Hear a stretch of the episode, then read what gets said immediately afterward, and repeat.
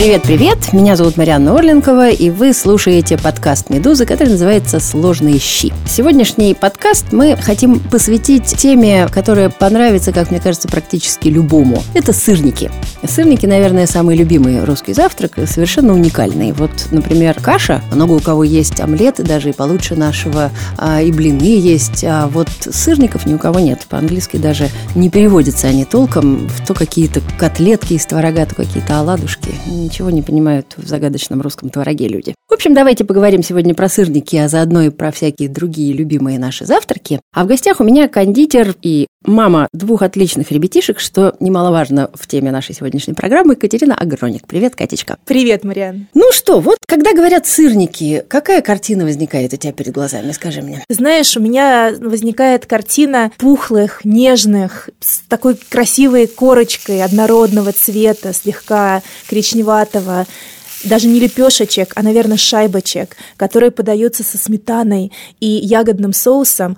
А в сезон, или если ты затарил в сезон э, емкость в морозилку с протертой земляникой. Вот протертая земляника – это вообще какой-то, мне кажется, фетиш русских женщин, да. а кондитеров особенности, да. потому что тоже ягода специфически русская, и в остальном мире, мне кажется, ценят ее значительно меньше, чем мы. Она просто там менее вкусная, не поверишь. Я умудряюсь собирать землянику и в Ирландии, и в Америке, и во Франции, Франции земляника, она какая-то пустая там. И березы вот тоже там, наверное, какие-то ну, да, не вот, те, правда? Да, свежевыжатый березовый сок мне там никогда не удавался. Понятно. Давай мы, знаешь, про творог начнем сразу разговаривать, он же творог. Например, если ты в России, это понятно, у тебя примерно 118 разных сортов этого творога, и надо учиться его выбирать, ля-ля-ля-ля, мы про это сейчас тоже поговорим отдельно, потому что это в сырниках, как мне кажется, самое важное. А если ты за границей, то ты там из чего делаешь? Из рикотты? Ты вот сразу просто догадалась, как профессиональный профессиональный кулинар, мой секрет раскрыла всему миру. Я смешиваю рикотту и добавляю в сырники сметану. И таким образом я получаю легкую кислинку и этот же нежный вкус. А рикотту я беру, потому что она дает мне ту консистенцию, которую я хочу. Причем иногда я даже беру гламурную рикотту из там буйволиного молока или из козьего. Творог есть в русских магазинах, но этот творог, он такой зернистый, он а, сворачивается в сырниках, он не дает той самой кремообразной консистенции, которую я как раз люблю. Моя бабушка готовила сырники совсем иначе. Знаешь, есть люди, которые любят сырники шайбочки, вот как я, такие кремообразные, нежные внутри, а есть люди, которые любят сырники лепешечки, они больше похожи на оладьи. Вот бабушка, она вообще так, знаешь, это рубила топором, причем все, угу. все, что не попадалось под руку, и вот лепешечки это был наш стандарт моего детства. У меня есть некоторое количество девайсов на кухне, без которых, э, мне кажется, жизнь не мила. А в частности, то, что называется погружной блендер, О, такая да. ручная вещь. Вот я, например, Например, тот творог, который я буду использовать, э, даже если он немножко зернистый, я его взбиваю погруженным блендером, с чем там хочется. И за счет этого получается вот эта нежность и кремовость. Ну вот убей меня бог, как бабушки наши эти делали? Неужели они через сито протирали? Моя бабушка протирала через сито. Ничего себе топором, Катя. Хороший топором. Слушай, у нее вот тоже были лайфхаки. Топором через сито протирать вполне даже можно. Потому что сито было большое, вот то, через которое муку сеяли. То есть не дуршлаг с мелкими дырочками. Это для сопляков. Там нужно было прямо силу применить. У меня, значит, когда происходит Пасха, я только недавно э, смилостивилась над уже выросшими детьми, а раньше применяла исключительно рабский детский труд, и все 5 килограммов творога для разнообразных пасах, которые мы делали, дети протирали руками через сито. Ну а для чего ты их еще рожала? Действительно. В большинстве случаев люди, которые говорят про сырники, что это лотерея, а я думаю, делают всегда одну и ту же ошибку. Это, конечно, неправильный выбор творога. Вот приходите вы в магазин, и у вас там лежат пачечки, тубочки такие с обезжиренным творогом, какие-то, э, значит, прозрачные упаковки, э, потом еще сырная масса с изюмом. Что вам нужно, на мой взгляд, сделать? Вам нужно найти ну, я вообще любитель жирного творога везде. Я тоже. Ну, вот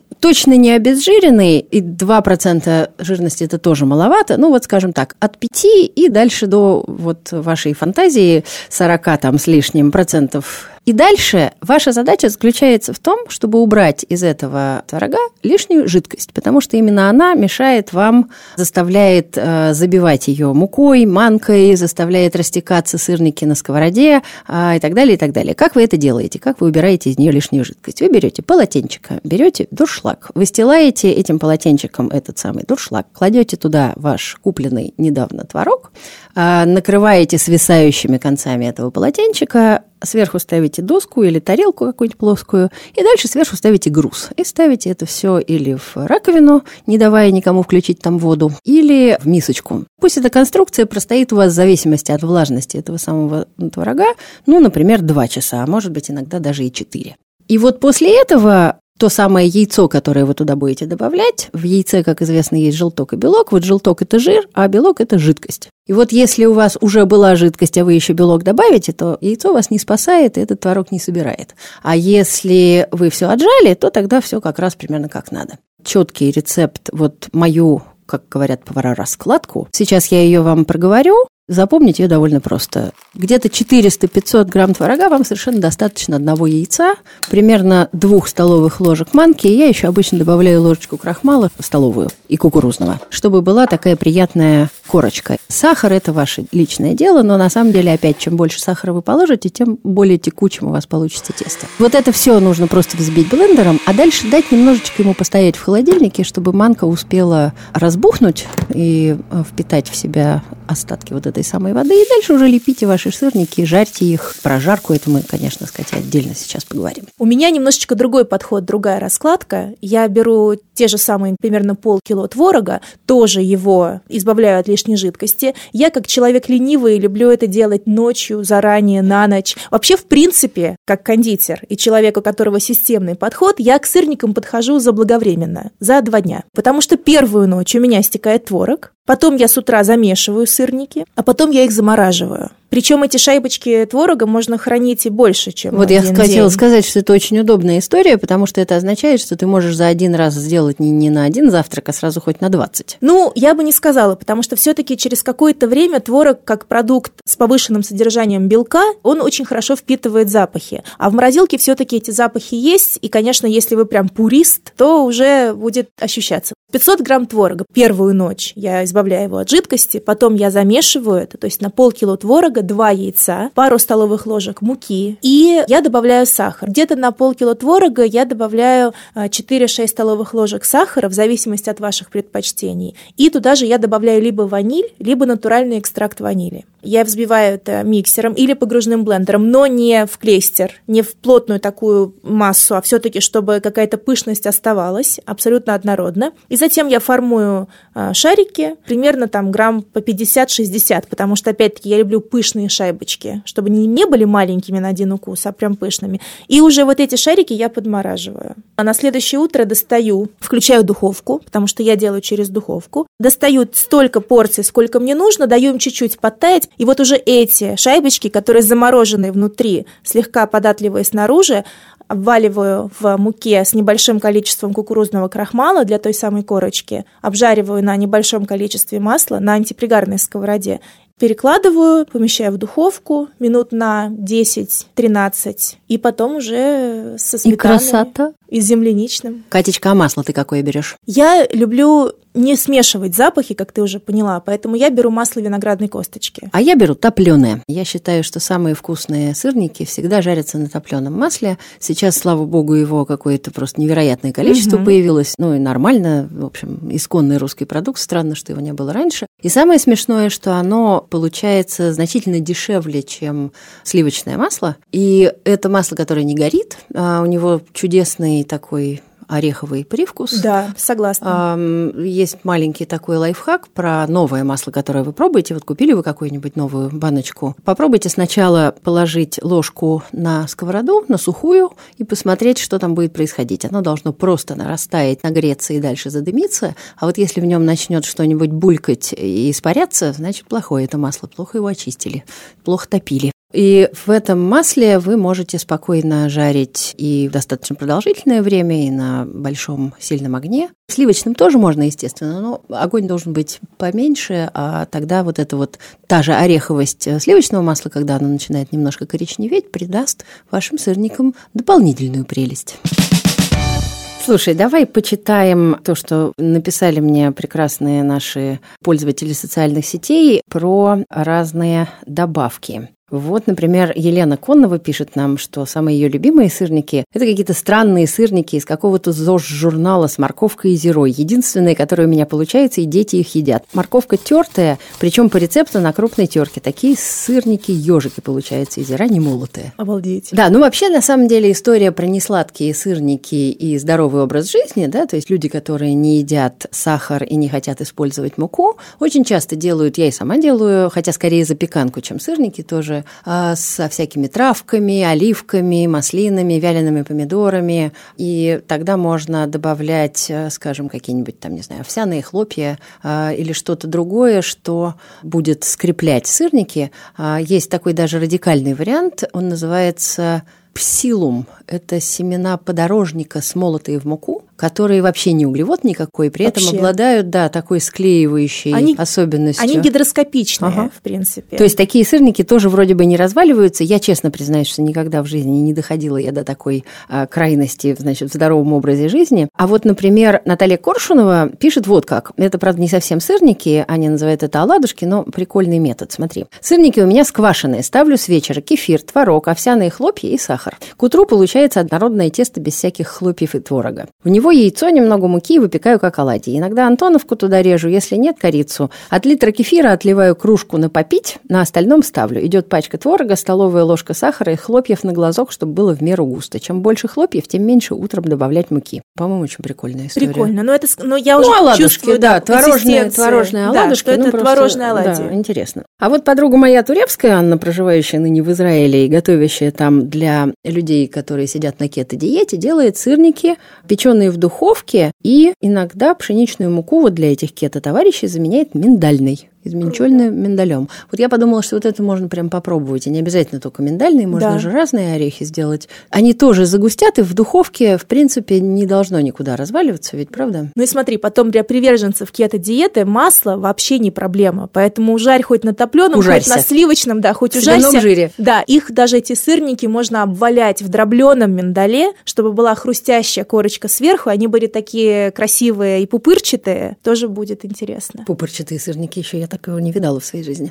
Но надо сказать, что если вдруг у вас нет возможности вот это вот танцы с бубном устраивать вокруг э, творога и отжимать его, всегда есть э, духовка. Духовка позволит вам никакую муку не класть, положить только э, яйцо, или, может быть, сметаны немножко, или сливок, чего вы хотите добавить, любые там другие добавки в виде изюмов, кураги, шоколада, не знаю, все что угодно. И при, я бы сказала, наверное, 170, да, наверное, градусах лучше не выше, чтобы оно аккуратненько пропекалось. Это да, я пеку сырники, которые вот шайбочки на 180, но э, я с тобой согласна в том, что когда ты делаешь это полусырник, полусуфле, то, о чем ты говоришь, без муки, то это действительно на 170. Камилла Юнусова пишет, я нашла для себя способ, как сделать, чтобы даже жестковатые сырники не растекались, не разваливались, хорошо пропекались. Как только выложила их на сковородку, закрываю крышкой и держу на минимальном огне. Они как бы провариваются внутри, оставаясь при этом очень нежными и пышными. Перевернув, крышку не снимаю, потом можно подрумянить до хрустящей корочки. Проблема полукаши на сковородке в случае неподходящего творога решена. Потрясающе. Так, Валентина Карпенко делает сырники в вафельнице для венских вафель, Катя. Офигенно! Вот. Они же еще и хрустящие получаются снаружи. Муж любит, чтобы они были не плотные, поменьше муки, чтобы не мучиться с переворачиванием на сковороде. Я придумала такой способ. Я вообще поражаюсь. А Люди ведь я попробую. творческие. Да, очень круто. Так, еще у меня был прекрасный лайфхак от Елены Каперсак. А еще помогает от разваливания положить на сковороду пергаментную бумагу и жарить на ней. Странным образом сырники почему-то не разваливаются, если жарить на бумаге. Когда-то получила этот совет от одного шеф-повара. Шеф-повара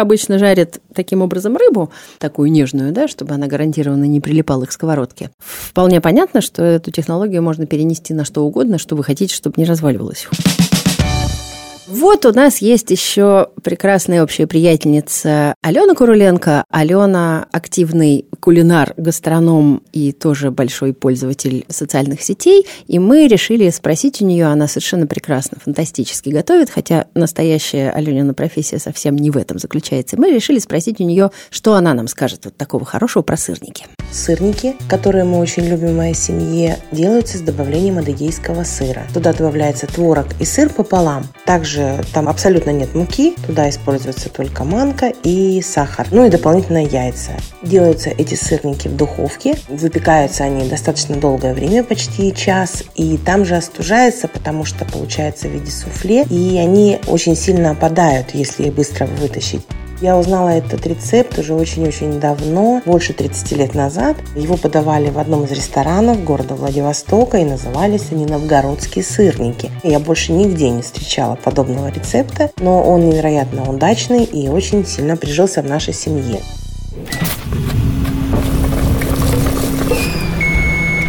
Хорошо. Мне кажется, тему сырников мы с тобой обсудили. Но сырники каждый день не поешь, правильно? Сырники – это прекрасный завтрак, но максимум, мне кажется, его раз в неделю ты будешь делать. А что ты любишь на завтрак еще, расскажи. Ты знаешь, у меня достаточно богатая палитра из рецептов для завтрака, потому что, во-первых, у меня есть дети, и я очень люблю готовить завтраки именно с ними и для них. И у меня завтраки делятся на несколько подходов, рецептов, потому что, естественно, в будние дни я не буду жарить им вафли и даже в сырника вафли, неважно что, просто потому что это занимает время.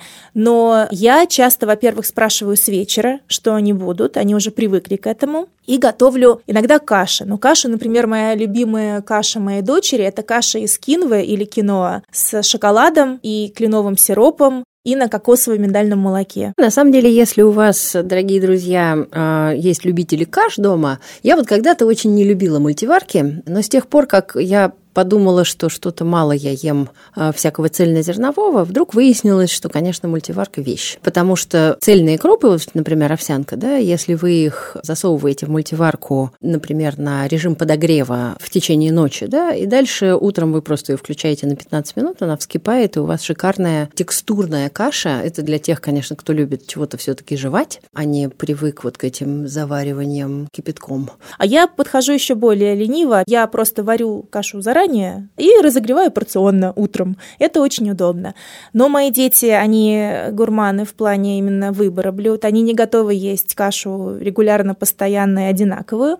Поэтому я также делаю всякие яйца. Причем мои дети, например, они не едят припущенный шпинат, даже если он слегка-слегка припущенный, но они едят сырой. Поэтому иногда я делаю яйцо а-ля пашот, когда белок схваченный, а желток э, жиденький, и кладу его на подушку из свежего шпината. И это вот тоже отлично прокатывает. Ну и всякие омлеты и так далее. В гламурно мы поступаем по выходным, когда прям нужно подготовиться заранее, замешать там основу для вафельного теста накануне, оно там ночь стоит, а утром ты уже все добавляешь и отпекаешь эти вафли. Причем мой сын обычно это любит есть с ягодами, а для дочки я делаю томленые яблоки. Пока вафли жарятся, я беру яблоко другое, немножечко воды, корицы, чуть-чуть сахара, и вот они томятся в такое грубое яблочное пюре, и она отлично трескает вот это все дело, тоже довольно довольно полезно. Оладьи они как-то не особо любят, как ни странно. А ты сама? Я, как вечно сидящий не то что на диете, но по попытки,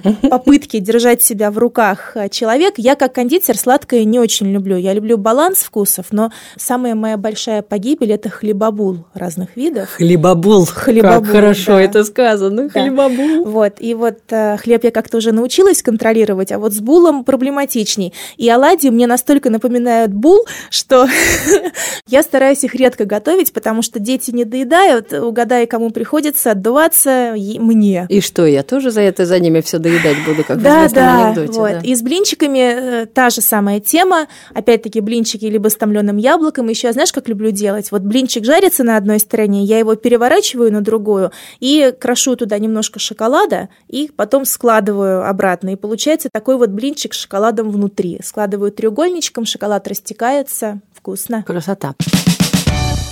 Я бы вернулась к сладости не сладости. Вообще такое есть общее представление, что завтрак часто это что-то сладкое. Ну, мы не говорим, конечно, сейчас о яичницах, но вот именно на завтрак, поскольку можно себе там типа позволить и так далее. При этом совершенно упуская, что те же самые каши можно прекрасно есть не сладкие. А вот ты говоришь, что у тебя дети любят разнообразие, а у меня дочка, ну, она, правда, сидела на такой довольно строгой диете по всяким медицинским показаниям, когда была маленькая, и она на протяжении, кажется, пяти лет каждое утро ела овсяную кашу, ей нельзя было никакого сахара, она ела овсяную кашу с соевым соусом и оливковым маслом. И Вау. это до сих пор э, сочетание, которое, собственно, у нас в доме, э, девочка, правда, больше этот продукт видеть уже не может, видимо, она съела всю свою норму за всю следующую жизнь.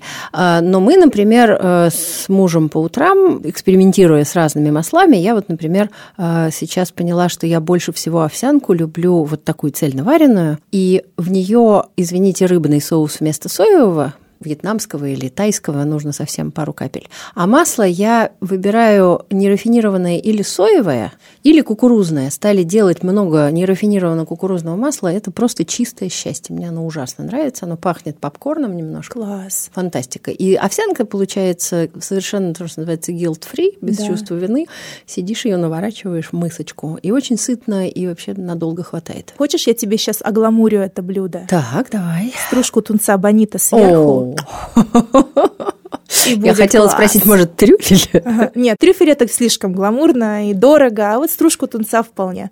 Кстати, мои дети тоже и я не только едят сладкие завтраки. Один из моих любимых завтраков, но к которому пока не оба мои ребенка готовы, это шакшука. Шакшука из... вещь. Да, я ее делаю из свежего помидора, у меня как бы очень строгий регламент. Так, давай немножко все-таки не, не каждый человек знает, что такое шакшука. Да. Шакшука это классический ближневосточный способ подать яйца так, чтобы было прямо на всех. То есть в большинстве случаев шакшука делается в большой сковороде. А, это такой томленый из разных овощей. Чаще всего это в основе базово, конечно, помидоры, но при этом сладкий перец, чеснок, лук, красный или не красный, зелень или не зелень, зира, кориандр, оливковое масло, вот такой вот густой соус, э, Рагу, который сначала, да, который сначала э, сам по себе тушится, а потом там делается такая лунка для каждого яйца, туда разбиваются яйца, так что ни в коем случае не потек желток заранее.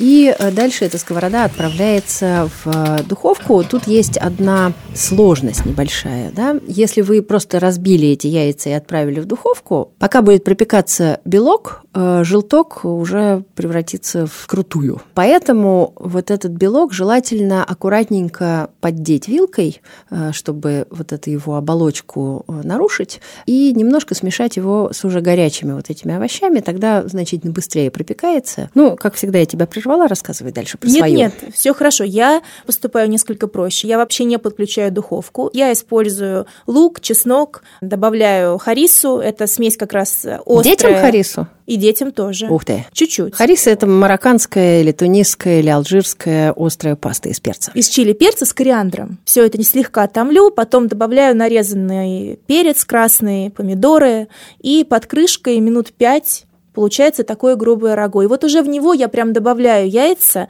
убираю огонь где-то до трешки из десяти и под крышкой просто томлю. У меня никогда не получается переваренный желток, но белок при этом схватывается. Как еще шакшуку-то едят же еще главное сказать. Большая да. еврейская семья собирает, ну не еврейская, любая, собирается вокруг этой большой сковороды. Никто не раскладывает шакшуку по тарелкам, все едят ее из одной сковородки, все вымакивают хлебом. Ну, короче, это отличный завтрак для такого ленивого ленивого выходного. И еще я тебе хочу открыть священную тайну нашего семейного большого бутерброда.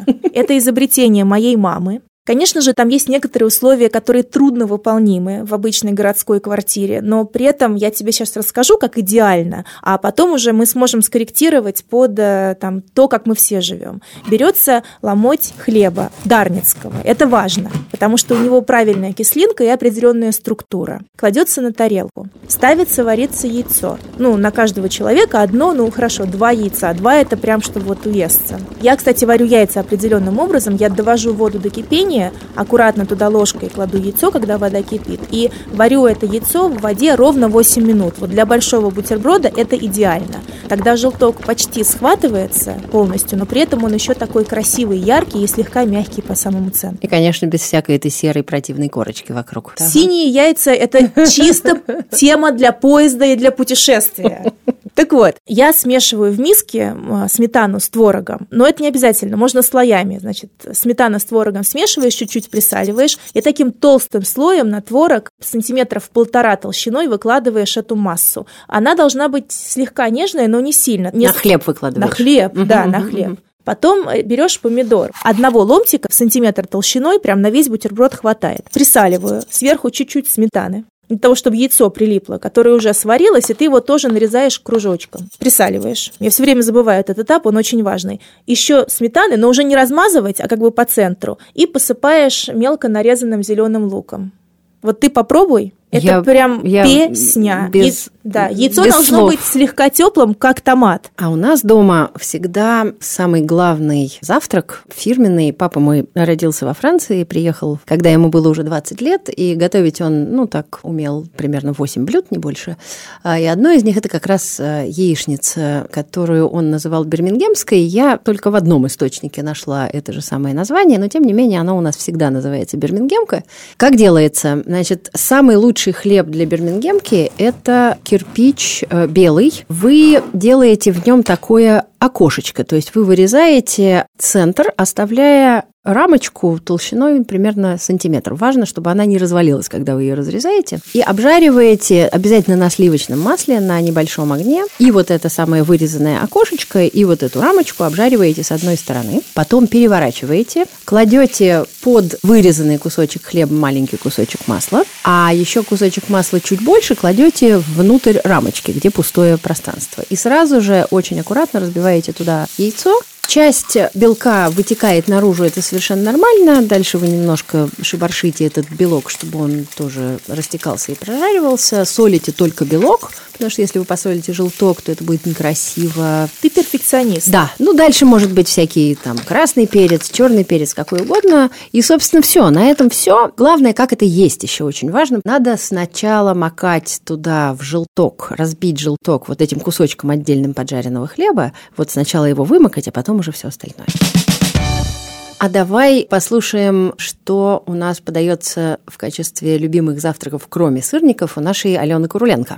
Топ-3 завтраков в моем доме выглядит, наверное, следующим образом. Основной продукт здесь будут яйца в самых различных видах. Мы очень любим яйца пашот, например, со спаржей на пару. Можно сделать просто как бы даже с цветной капустой, либо с теми же кабачками. Очень любим шакшуку, также малосольную рыбу красную. В основном мы едим дальневосточных лососей. Всегда присутствует на столе сыр, всегда присутствует на столе хлеб, кому-то безглютеновый по показаниям здоровья, кому-то обычные белые, пшеничные, пушистые или круассаны. И, безусловно, всегда на нашем столе чай и кофе.